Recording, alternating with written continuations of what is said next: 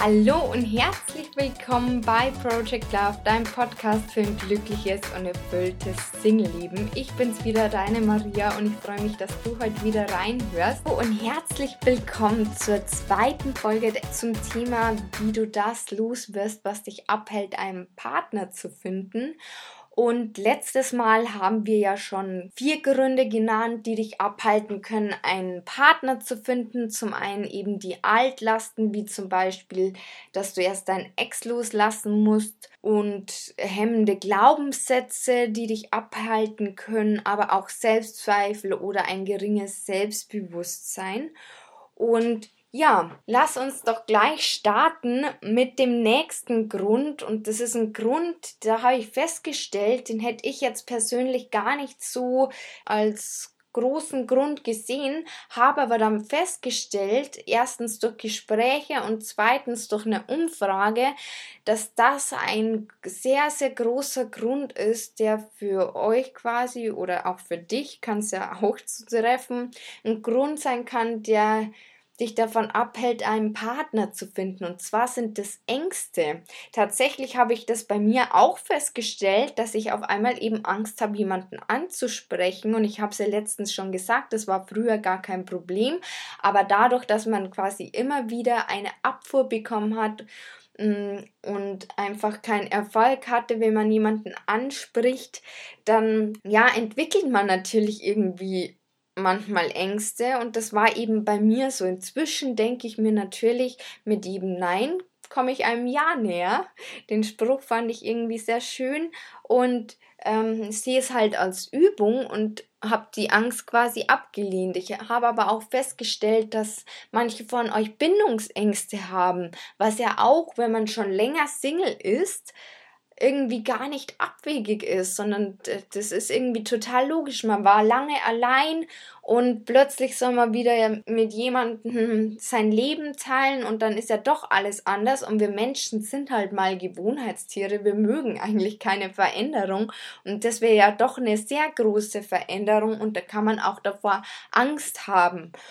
Und eine andere Sache, die mir jemand gesagt hat, und zwar Verlustängste.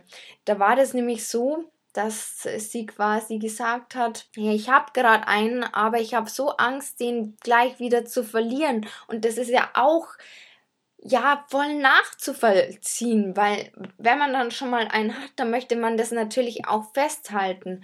Aber solche Ängste können natürlich auch einen blockieren, dass man zum Beispiel dann den anderen zu sehr vereinnahmt und er natürlich dann eher schneller wieder weg ist. Und das hat ja auch wieder was mit den Gedanken zu tun, wenn man so denkt. Und ich habe es ja letztens schon gesagt, unser Gehirn ist immer auf Bestätigungsmodus, dass das genau dann das bestätigt wieder bekommt, weil man dementsprechend auch handelt. Dazu komme ich dann auch gleich noch näher drauf, wie das funktioniert mit den Gedanken und so, um was die eigentlich für einen großen Einfluss haben. Aber erstmal zurück zu den Ängsten. Und da ist es tatsächlich so, dass es gar nicht so leicht ist, natürlich die aufzuhalten. Da würde ich fast dazu tendieren auf Geheimnis Nummer drei, wo wir dann beim nächsten Mal drauf kommen, quasi, was du dagegen tun kannst. Das gilt eben für alles. Und eine Frage, die man sich aber immer fragen kann, ist, was wäre denn das Schlimmste, was passieren könnte, wenn genau der Fall eintritt? Also wenn man jetzt mal die Angst nimmt mit dem Ansprechen, ja, es wird nicht mehr passieren, wie dass du einfach ein Nein bekommst. Und oft malen wir uns das im Kopf eben so schlimm aus und schlimmer, wie es eigentlich ist, dass halt da einfach aus einer kleinen Mücke ein Elefante wird, von der Angst her. Und das ist auch gar nicht schlimm, bloß man muss halt dann irgendwie versuchen, diese Ängste wieder loszuwerden, um eben frei auch für was Neues wieder zu sein. So, das war jetzt das eine eben, dass man sich einfach mal fragt, was wäre denn eigentlich überhaupt das Schlimmste, was passieren könnte, wenn der Fall wirklich eintreten würde, wie ich es mir im Kopf ausmal. Meistens ist es nämlich gar nicht so schlimm. Und das zweite ist, dass du mal in dich hineinhorst und dich, dich fragst, was ist denn diese positive Intention der Angst? Vielleicht ist es eben, dass sie dich beschützen will vor etwas, Also, dass du zum Beispiel nicht wieder verletzt wirst, weil es halt so schlimm für dich war. Und dann kann man dem quasi auch schon mal auf den Grund gehen, was denn der Grund dahinter liegt. Weil dann, wenn ich schon mal weiß, okay, das ist der Grund, dann kann ich auch wieder dran arbeiten. Und dann komme ich auch zum dritten Punkt. Das ist jetzt bei den Bindungsängste oder Verlustängste nicht ganz so leicht umzusetzen, aber die Angst überwinden. Quasi einfach mal jemanden ansprechen, nicht lange drüber nachdenken und einfach machen.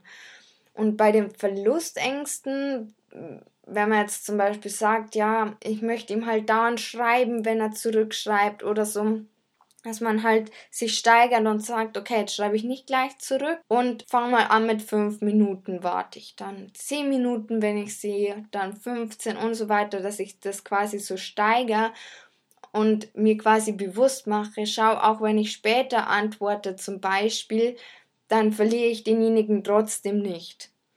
Ähm, vielleicht mag sich das auch jetzt komisch für dich anhören, weil du das nicht nachvollziehen kannst. Ja, genau, also das kann ich so empfehlen. Und bei Bindungsängsten ist halt schwierig, da ist eher das im Geheimnis Nummer drei dann relevant. Ja, und dann ist da noch so ein Punkt, da habe ich mir jetzt überlegt, passt der überhaupt so in die Reihe oder ist es nicht eigentlich so der, das Ergebnis aus allen und letzten Endes ist es das auch so ein bisschen, aber nichtsdestotrotz gehört es trotzdem für mich in die Gründe so ein bisschen rein und zwar, dass man unglücklich ist und alles irgendwie eher, weil man einfach so im Mangel lebt, weil Gedanken aufkommen, wie ich bin so allein und alle anderen haben einen Partner, nur ich nicht. Und das macht mich natürlich unglücklich und es ist natürlich so, meine, und jetzt komme ich auf das, was ich vorher angesprochen habe, meine Gedanken beeinflussen meine Gefühle. Und meine Gefühle wiederum beeinflussen, wie ich handle. Und das wiederum ist auch, ja, was dann hinten rauskommt, die Ergebnisse. Und ich habe ja schon jetzt öfters gesagt, das Gehirn ist immer auf Bestätigungsmodus und das, was wir denken, da legen wir halt, da wird der Fokus drauf gelegt und durch das, dass der Fokus drauf gelegt wird, selektiert das Gehirn quasi die anderen Sachen aus und zieht dann genau die Dinge eben in dein Leben, die wir vermeintlich nicht wollen. Und ja, das ist wie so ein Teufelskreis. Wenn ich immer wieder irgendwie diese negativen Dinge denke, dann fühle ich so und dann handle ich so und dann habe ich das Ergebnis und je nachdem, wie das Ergebnis ist, denke ich wieder. Und da rauszukommen, ist halt, ja, muss man halt auch was dagegen tun und da ist eben meine Empfehlung, den Fokus auf das Positive zu richten. Und ja, ich habe das auch schon so oft, glaube ich, gesagt, aber das ist für mich einfach tatsächlich die Lösung, die ich am einfachsten umzusetzen finde, neben dem, was man in Geheimnis Nummer 3 machen kann.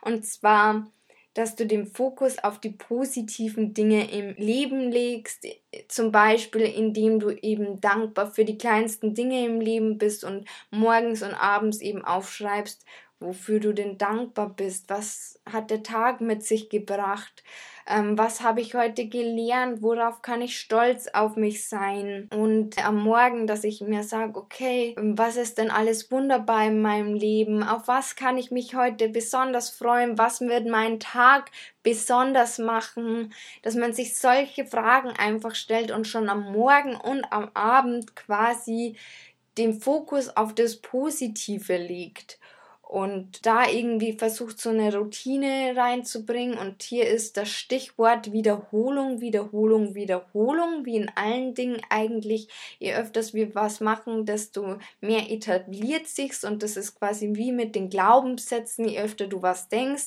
desto mehr glaubst du daran und je öfter du den Trampelpfad gehst, desto tiefer wird er und das eben in deinem Unterbewusstsein. Das heißt, du kannst auf alle Fälle schon mal dein Unterbewusstsein auf das Positive fokussieren und so das wiederum in dein Leben besser ziehen. Und was auch noch ganz wichtig ist, und das ist so der siebte Grund, du musst natürlich auch wissen, was du willst. Wohin willst du? Und dir einfach mal überlegen, was willst du in Zukunft überhaupt erreichen? Willst du ein Partner, Familie, ein Haus und einen hübschen Garten?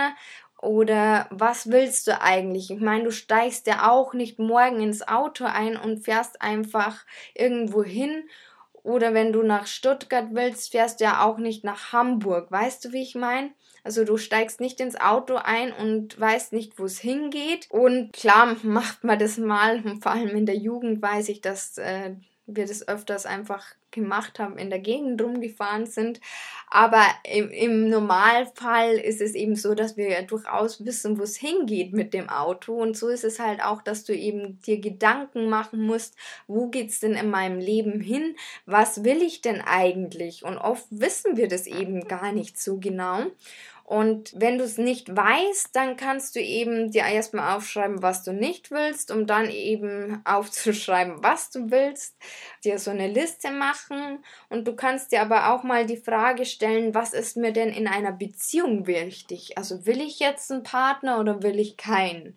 Und also dich fragen, will ich jetzt Kinder oder will ich keine Kinder, weil das ja auch äh, essentiell für die Partnerwahl ist und du kannst ja auch mal aufschreiben, was der zukünftige Partner so mitbringen soll. Also welche Eigenschaften soll er haben, welche Fähigkeiten soll er haben. Du kannst auch überlegen, was cool wäre, was er für einen Job haben könnte und so weiter und so fort und dass du dir einfach das bildlich mal ausmalst. Also was ich echt cool fand, also eine Freundin, die hat schon an anderen Punkten länger an sich gearbeitet und ist dann nur diesen einen Punkt angegangen und kurz darauf hatte sie einen Partner. Wahnsinn, oder? Manchmal sind es eben bloß Bausteine aus diesen ganzen Gründen, die ich dir genannt habe, also oder nur ein einziger Punkt, der dann dazu führt, dass es dann klappt, weil man dies und jenes aufgelöst hat. Und das Ganze, was ich auch nochmal betonen möchte, es ist ein Prozess. Das heißt nicht, wenn du jetzt heute anfängst, dass es morgen passiert. Das ist wie mit dem Hausbau. Du planst es erstmal, dann musst du vielleicht nochmal was umplanen, weil das nicht genehmigt genehmigt wurde, dann machst du irgendwann mal das Fundament und dann kommt irgendwann mal das Haus, dann musst du es noch innen einrichten und so weiter und so fort. Das ist ja auch ein Prozess. Und genauso ist es eben mit solchen Sachen. Das waren auf alle Fälle jetzt dieses sieben Gründe und vielleicht konnte oder ich hoffe, du konntest schon einen für dich identifizieren. Ich glaube, Glaubenssätze haben wir auf alle Fälle alle und auch ich habe noch manchmal hemmende Glaubenssätze, wo ich mir dachte, das gibt's jetzt nicht. Es kann doch nicht sein, dass der jetzt schon wieder da ist oder der Gedanke besser gesagt. Und dann weiß ich, okay, da muss ich irgendwie nochmal dran. Und, und jetzt habe ich dir ja auch schon die Lösungen genannt und ja, daraus ergibt sich tatsächlich dann auch die Project Love Formel. Wenn du identifiziert hast, wo die Defizite sind, kannst du dann genau diese Punkte angehen. Was ich dir aber auch noch mitgeben möchte, bevor wir jetzt zur Project Love Formel kommen. Und zwar, ich habe zum Beispiel ganz lange meinem Ex die Schuld gegeben. Ich habe ihm die Schuld gegeben, dass ich immer noch Single bin. Aber in Wahrheit, das ist so völliger Quatsch, habe ich alles in meiner eigenen Hand. Also ich bin selbst verantwortlich, wie mein Leben ist. Und tatsächlich ist es halt einfach mal nun so, dass der Partner die Kirsche auf der Sahne auf dem Kuchen ist und du für die Sahne und den Kuchen aber selbst verantwortlich bist. Das heißt, der Partner ist nur noch das i-Tüpfelchen in deinem Leben. Heißt jetzt umgekehrt, wenn du eben noch an deinem Ex hängst oder du und du immer noch nicht von ihm losgekommen bist, wie jetzt in meiner Geschichte, das ja sehr lange gedauert hat, dann ist es ja nicht seine Schuld, sondern ist es ja deine, weil hältst daran fest quasi und kannst nicht loslassen.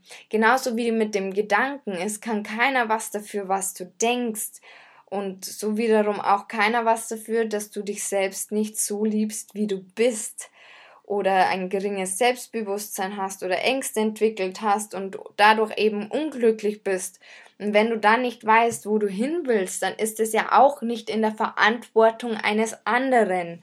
Ganz klar. Und deswegen möchte ich auch nochmal auf diesen Kreislauf zurückkommen. Und zwar deine Gedanken beeinflussen eben deine Gefühle, dein Handeln und das wiederum deine Ergebnisse. Das heißt, da musst du selber aus diesem Kreislauf einfach ausbrechen und die Sachen eben umwandeln. Und ich habe dir eben, wie gesagt, schon ein paar Lösungen an die Hand gegeben, mit denen du schon ein bisschen arbeiten kannst. Leider eben aufgrund der Zeit eben, ja, wie soll ich sagen, recht oberflächlich. Da habe ich aber später auch noch eine Lösung für dich im nächsten, in der nächsten Folge, also unbedingt dranbleiben. Und ja, nun zur Project Love Formel. Und zwar änderst du quasi die negativen in die positiven um. Also, dass du zum Beispiel aus deinen Ängsten machst, dass du angstfrei bist wenn du unglücklich bist, dass du natürlich glücklich bist und das auch erstmal ohne Partner dass du, wenn du Altlasten hast, endlich frei für Neues bist, bei negativen Glaubenssätzen einfach positive Glaubenssätze draus machst und die Selbstzweifel quasi in Selbstliebe verwandelst und beim geringen Selbstbewusstsein natürlich in Selbstbewusstsein, in starkes Selbstbewusstsein und bei dem, wenn du nicht weißt, wo es hingehen soll, quasi, dass du eine Vision draus machst. Und das Ganze ist eben ein Prozess, wie ich eben schon gesagt habe. Es ist nicht immer so leicht, die Sachen umzusetzen. Und vielleicht denkst du jetzt auch, Maria, das ist ja alles schön und gut, aber irgendwie weiß ich nicht, wie ich es genau machen kann. Ich kann mich nicht so identifizieren und ja, ich alles, was du sagst, da gibt irgendwie einen Sinn, aber irgendwie weiß ich nicht. Dazu möchte ich dir sagen, wir kommen noch drauf. Da bekommst du wirklich eine coole Lösung an die Hand.